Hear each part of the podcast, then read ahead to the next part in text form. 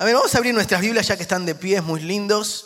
En el libro de Levíticos, capítulo 20, versículo 26. ¿Cuántos saben que el lema de este año es la santidad? Amén. En el libro de Levíticos 20, 26 dice, sean ustedes santos, porque yo, el Señor, soy santo y los he distinguido en, inglés dice, los he apartado entre las demás naciones para que sean míos. Ahí donde están, Padre, te agradecemos por este momento que es. Estamos delante de tu presencia. Gracias porque podemos venir y adorarte, exaltarte, darte un poquito de todo lo que tú nos das. Padre, así como tú pusiste esta palabra en mi corazón, te pido que tú me permitas poder compartírsela a tu iglesia. Y a ti te daremos la gloria en el nombre de Jesús. Amén y amén. Pueden tomar sus asientos.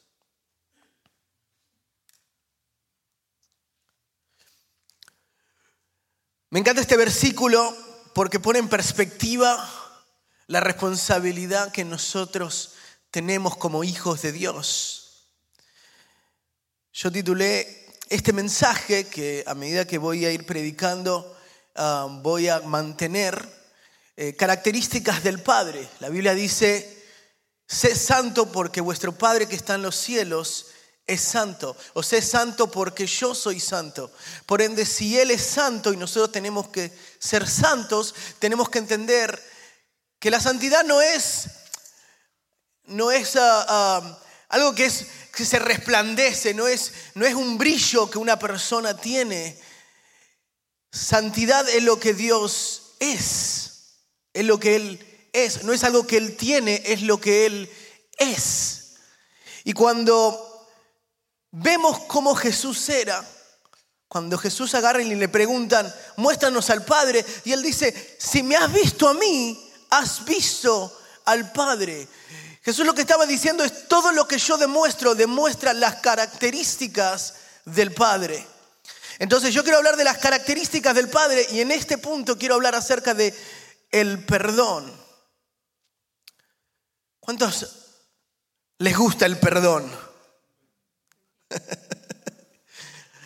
No me queda mucho tiempo, pero vamos a meterle el acelerador y lo bueno que me toca en español. El libro de Mateo capítulo 18 versículos 21 al 22. Jesús nos habla acerca del perdón y por qué es bueno perdonar, porque básicamente Jesús nos quiere demostrar, nos habla de que si nosotros perdonamos, nos estamos librando de la amargura. Miren el que dice, entonces Pedro se acercó a Jesús y le preguntó, Señor, ¿cuántas veces tengo que perdonar a mi hermano que peca contra mí? ¿Será que hasta siete veces? Y lo dice como, un, como algo exagerado, hasta siete veces. Y le dice, no te digo que hasta siete veces, sino hasta 77 veces le contestó Jesús. Ah, sino hasta 77 eh, veces. En inglés dice hasta 70 veces 7. Imagínese que uno puede decir, ¿por qué debemos perdonar tanto? Y Jesús nos hablaba acerca de que el perdón no es algo que bueno, si lo perdonás una vez, ya está. Si lo perdonás dos veces, ya está. Mira lo que dice el libro de Efesios capítulo 4 versículos 31 y 32. Abandonen toda amargura, ira y enojo, gritos y calumnias y toda forma de malicia. Y en el 32 se dice, más bien sean bondadosos y compasivos unos con otros y perdónense mutuamente, así como Dios los perdonó a ustedes en Cristo. Cuando nosotros no perdonamos, permitimos que la amargura nos agarre. Es un veneno que nosotros mismos tragamos. Cuando nosotros no perdonamos, nos olvidamos el enfoque en el que estamos. Había una historia que había leído una vez acerca de un rey que tenía uno de sus siervos. Y este siervo, le había servido al rey por 10 años. perfectamente. Pero una vez cometió un error. Y el rey, habiendo visto esto, dice, me desagradó mucho tu error y yo merezco perfección. Así que te voy a enviar hacer comida de los leones y de los tigres. Este siervo agarra y dice, pero rey, te serví diez años. ¿Un error me va a costar la vida? Él le dijo, no quiero tener errores en mi reino. Y le dijo, rey, entonces dame diez días. Diez días por los diez años que te he servido. Y después regresaré y me puedes tirar de comida a los leones y los tigres. El rey accedió y dijo, ¿qué será que va a hacer este tipo en estos diez días? Pero bueno, está bien, hacelo. El siervo agarró y dijo, voy a agarrar un trabajo con el entrenador de los leones y tigres del reino. Y agarró un trabajo y le dijo, quiero trabajar estos 10 días, haceme el trabajo más horrible que haya, pero yo quiero aprender a bañarlos, quiero aprender a darles de comer, quiero cuidarlos, quiero estar con ellos, quiero que ellos estén ahí. Y por 10 días este tipo, este siervo, cuidó de los leones, de los tigres, les dio de comer se aprendió sus nombres, los bañó, aprendió hasta casi jugar con ellos. A los diez días regresa al palacio y le dice, rey, haz de mí lo que te parezca. Y lo tiró hacia los leones. Y cuando vio que se acercaron los leones, le pasaban la lengua por todo el cuerpo, no lo mordían. Y le dice, oh rey, en tan solo diez días que he estado con ellos, me han aprendido a querer y habiendo estado 10 años contigo, se te olvidó todo lo que hemos pasado. Diez días solamente tomó para que ellos me tuvieran cariño y no me quisieran comer. En diez años no has logrado lo mismo contigo. Y el rey, habiéndose dado cuenta de eso, lo soltó. ¿Qué queremos decir o cuál es la moraleja de esta historia? Es que a veces nosotros podemos hacer todas las cosas bien con personas, pero un error hace que la gente no quiera hablarte más o que tú no quieras hablarle a esa persona. Podemos estar bien en la iglesia 10 años, 20 años, pero algo que se hizo o algo que alguien dijo de nosotros hace que los años que hayan pasado no sean suficientes. 10 años de cosas buenas no son suficiente el peso para poder eliminar un error. Y el perdón te lleva a eso a eliminar esa amargura que podemos tener por dentro que nos calcome. Mire lo que decía en Efesios, que toda amargura, todo enojo, sálgase, esté fuera de ti. Más bien sean bondadosos los unos para con los otros. La amargura va a hacer que no podamos disfrutar de la presencia de Dios. La amargura y el enojo va a hacer que nosotros no podamos disfrutar de lo que Dios está haciendo por nosotros. Porque vamos a enfocarnos en lo que nos hicieron en ese error de esos 10 años, excepto en los 10 años buenos que hemos tenido. La amargura se tornará de tal manera que no podamos perdonar. Y esa amargura se va tornando en algo mucho peor. Es que Después nos olvidamos de por qué nos enojamos y por qué no queremos. Le ha pasado hace tantos años que no hablo con esa persona. ¿Por qué? Porque nos peleamos. ¿Y de por qué se pelearon? No me acuerdo ya por qué, pero era algo grave. Pero lo que pasa es que esa amargura se tornó en un orgullo tan grande que ahora él no me pidió perdón, yo no voy a pedir perdón. Y así nos quedamos. Y ese orgullo va a hacer que nosotros no podamos estar en cuenta con nuestros hermanos, con nuestras hermanas. Entonces, cuando entendemos la característica del Padre y cómo Él no mantiene amargura para con nosotros. Él no es que dice, pero te he perdonado tantas veces, me cansé de perdonarte. Te he amado tanto tiempo y has cometido un error. Aún en la santidad de Dios, y en todo lo que nosotros le fallamos, aún entendiendo la magnitud del amor de Dios, aún entendiendo cuán inmenso Dios ha sido para con nosotros, cuando le fallamos, Él no dice, me cansé, sino que nuevamente nos abraza, nuevamente nos levanta en esa característica del Padre en donde el perdón resalta. Nos enseña a que Él no se queda con las cosas que hacemos mal, sino que decide resaltar las cosas que hacemos bien y nos ayuda a mejorar las cosas y las áreas en donde nosotros nos equivocamos. Pero ¿a cuántas personas hemos enviado los leones por errores? ¿Cuántas personas hemos dicho ya no más? Y nos ponemos en la actitud de este rey, en donde fue muy grave lo que hiciste, mejor es que seas comida para los leones y los tigres. Mire cuál es el segundo punto acerca del perdón. En el libro de Mateo capítulo 6, versículo 12, cuando Jesús enseña a orar, una de las cláusulas dice, perdona nuestras deudas como también nosotros hemos perdonado a nuestros deudores. O perdónanos a nosotros que te hacemos mal o que hemos hecho mal, como nosotros perdonamos a aquellos que nos hacen mal. Es irónico que como nosotros queremos esa gracia y ese favor de Dios y ese perdón de Dios para nuestra vida y queremos que Dios nos tenga paciencia, pero ¿cuánto nos cuesta tener ese amor, esa gracia y esa paciencia para con los demás? Y cuando el Señor me hablaba, podía poner en perspectiva, digo, ¿por qué yo demando tanto de otros? cuando Dios no demanda tanto de mí?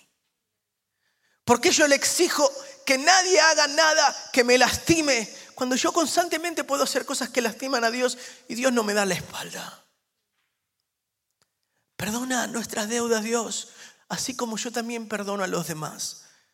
Pero mire lo que dice Mateo 6, 14 y 15.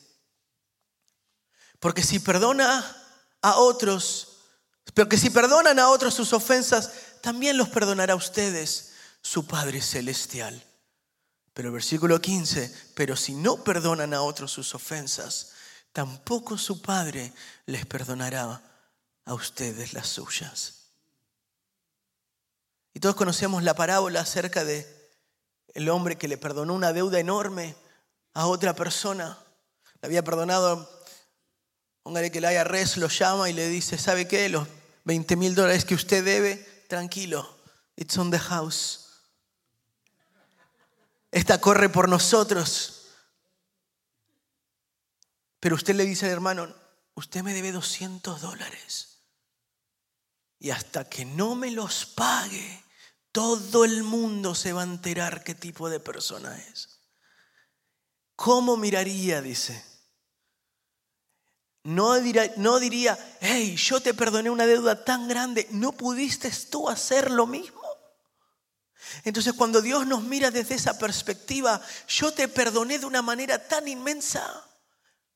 Tus pecados, tus pensamientos, tu orgullo, todas esas cosas, todas esas faltas, yo te la perdoné a ti.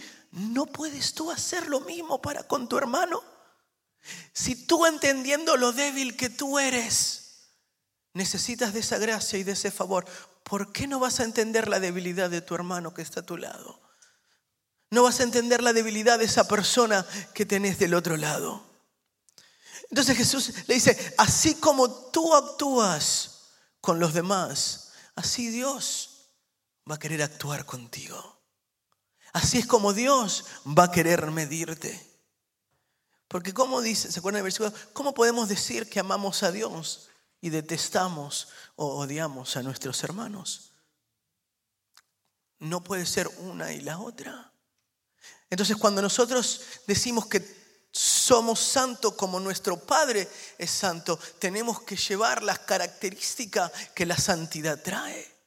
Las características del Padre. Cuando Jesús dijo, si me has visto a mí, has visto al Padre, es porque todas las características que el Padre tiene, yo las demuestro.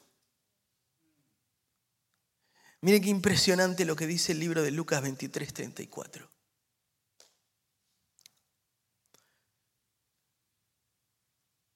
Ahí, crucificado, Jesús dijo, Padre, dijo Jesús, perdónalos porque no saben lo que hacen.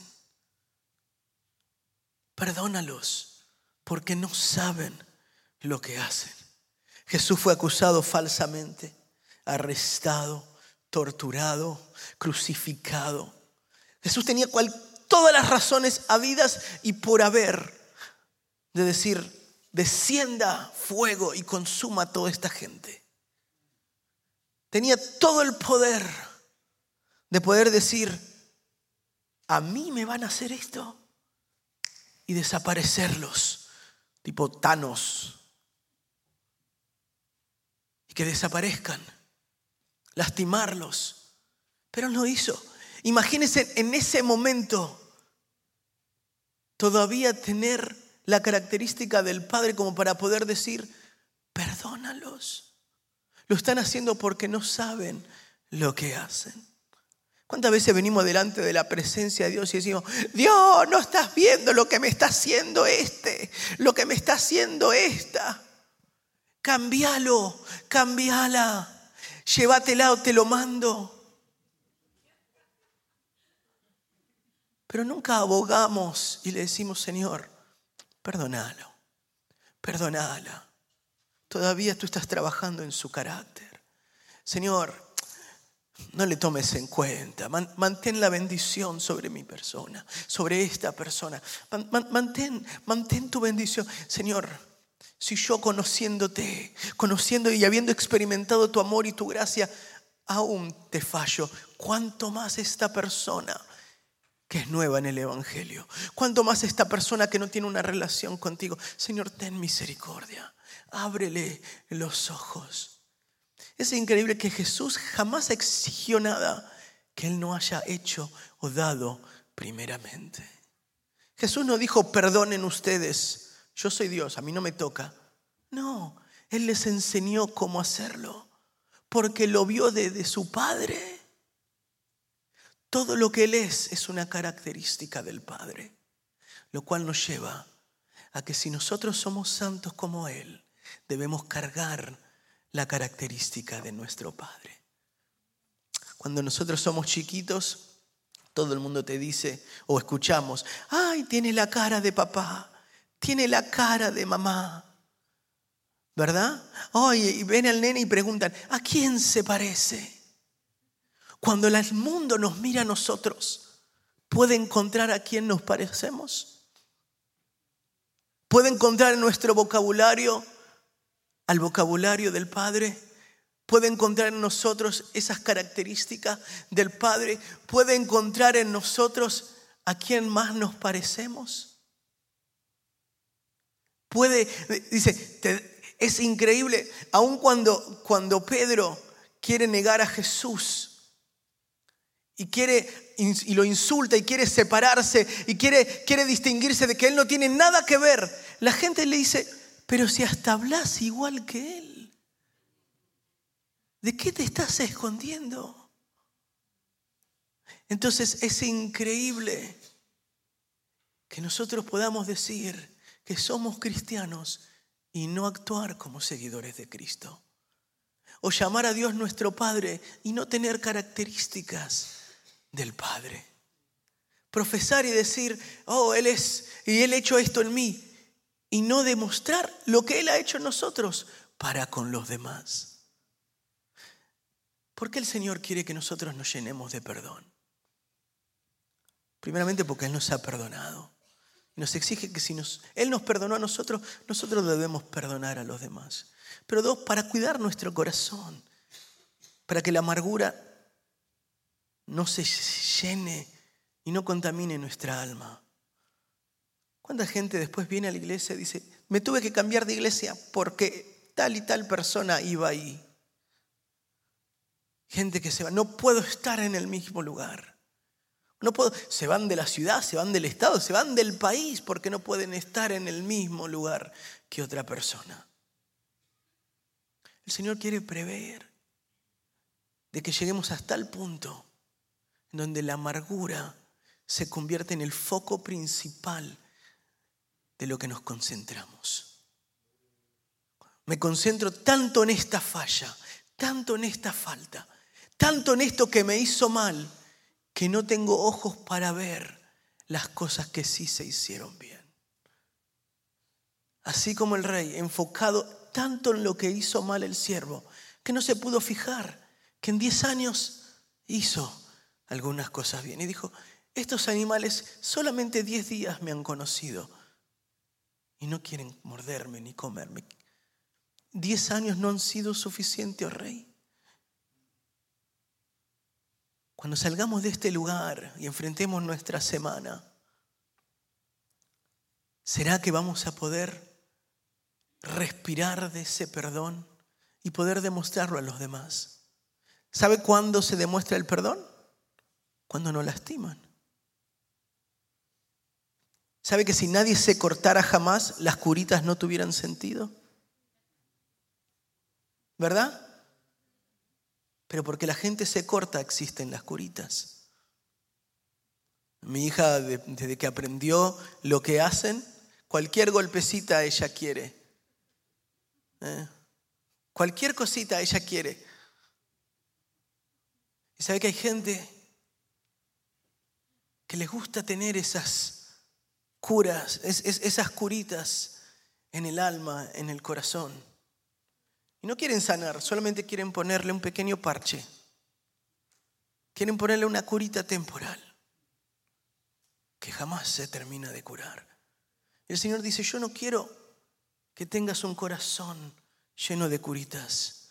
Quiero darte un corazón nuevo. Eso es lo que el Dios quiere para con su iglesia. Quiero cambiar tu corazón de piedra en un corazón de carne. ¿Cuáles son esas características del Dios que tenemos? Que nosotros tenemos que demostrar. ¿Por qué existe el perdón? Porque la gente te va a lastimar. Porque van a haber cosas que te van a incomodar. Porque van a haber cosas y momentos en la vida en donde no vas a estar conforme. Pero recién ahí podemos demostrar una de las características del Padre. Imagínense dónde estuviera el mundo, dónde estuviéramos nosotros sin el perdón de nuestro Dios. ¿Dónde estuviéramos nosotros si Dios actuaría como ese rey y dijera, me fallaste a los leones? ¿Qué sería de nosotros hoy si su gracia sin ese favor que nos levanta todas las mañanas, que tiene misericordia de nosotros, que nos decide hablar con ternura, con paciencia, con cariño y con amor. Imagínense que en la mañana Dios lo despertara. Jonathan, despertate a orar. Búscame. Son las seis de la mañana, dale. Como si fuese el ejército. El Espíritu Santo dice, quiero hablarte. Y te despierta. ¿Le ha pasado que se ha despertado en la madrugada? Yo ya sé que si me despierto a ciertos horarios, sé que es que Dios quiere que me ponga a orar. Si es entre las tres y tres y media de la mañana, ya sé que el Señor por algo me despertó. ¿No le ha pasado que mira el horario y 500?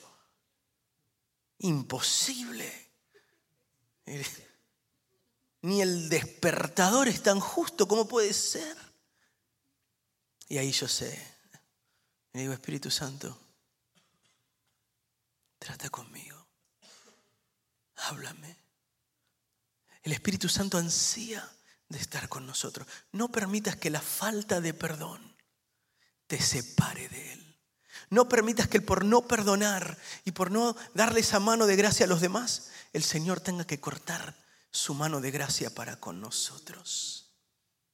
Porque como nosotros medimos, así seremos medidos. No permitas que ese enojo se torne en amargura, en un orgullo tan grande, que solo nos permite enfocarnos en eso y no en todo lo demás. No permitas que nosotros, por falta de perdonar a los demás, tengamos que poner a Dios a determinar que ya no nos puede perdonar a nosotros que por nosotros no querer levantar a los demás, Dios se canse de levantarnos a nosotros. Pero sobre todas las cosas, que si nosotros decimos que somos hijos de Dios, podamos demostrar las características que nuestro Padre tiene. Y una de ellas es el perdón. ¿Puede ponerse de pie, iglesia?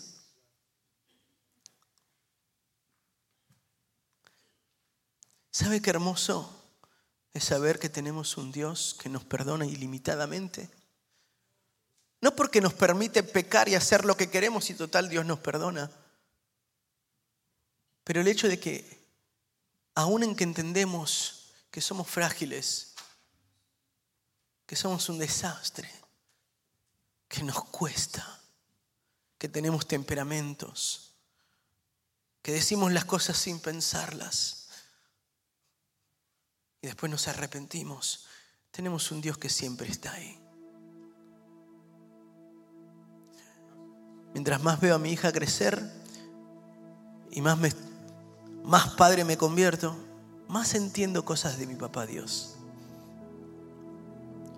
Mi hija ahora todo lo mide entre feo y lindo.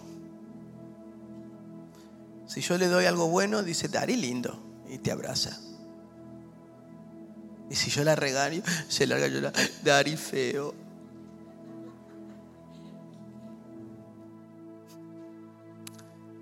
No podemos medir a Dios por las cosas que Él nos da, por Dios es lindo, Dios es feo. Él es bueno todo el tiempo. Y nos ama de tal manera que todos los días quiere hablarnos si estamos dispuestos a escuchar. Un Dios que nos abraza, que nos tiene tanta paciencia y que te dice, hay un mundo que necesita de esa paciencia. ¿Por qué crees que yo soy bueno contigo? Para que lo seas con los demás. Pues ¿cómo van a conocer de mi bondad si no la pueden ver en ti? ¿Cómo van a conocer de mi perdón si no lo pueden ver en ti? ¿Cómo van a conocer de lo bueno que yo soy si no lo pueden ver en ti? ¿Cómo pues creerán si nadie les predica? ¿Y cómo podemos predicar? del amor del Padre que nos abraza, que nos cambia, que nos transforma, si no lo podemos sacar de nosotros. Todo lo que nosotros hacemos debería demostrar quién nuestro Padre es. Lunita mira fútbol y dice, Argentina, Argentina. Y Jennifer, mi esposa, le dice, no, Venezuela. Y le dice, no, Argentina. Y yo le digo, vamos todavía. Porque ella quiere estar ahí. Hace lo que papá hace. Mira lo que papá hace. Jesús vino a esta tierra para demostrarte lo que el Padre es. Para cuando nosotros, por medio de la sangre de Cristo, abrazamos su santidad, podemos ser santo como nuestro Padre que está en los cielos es santo.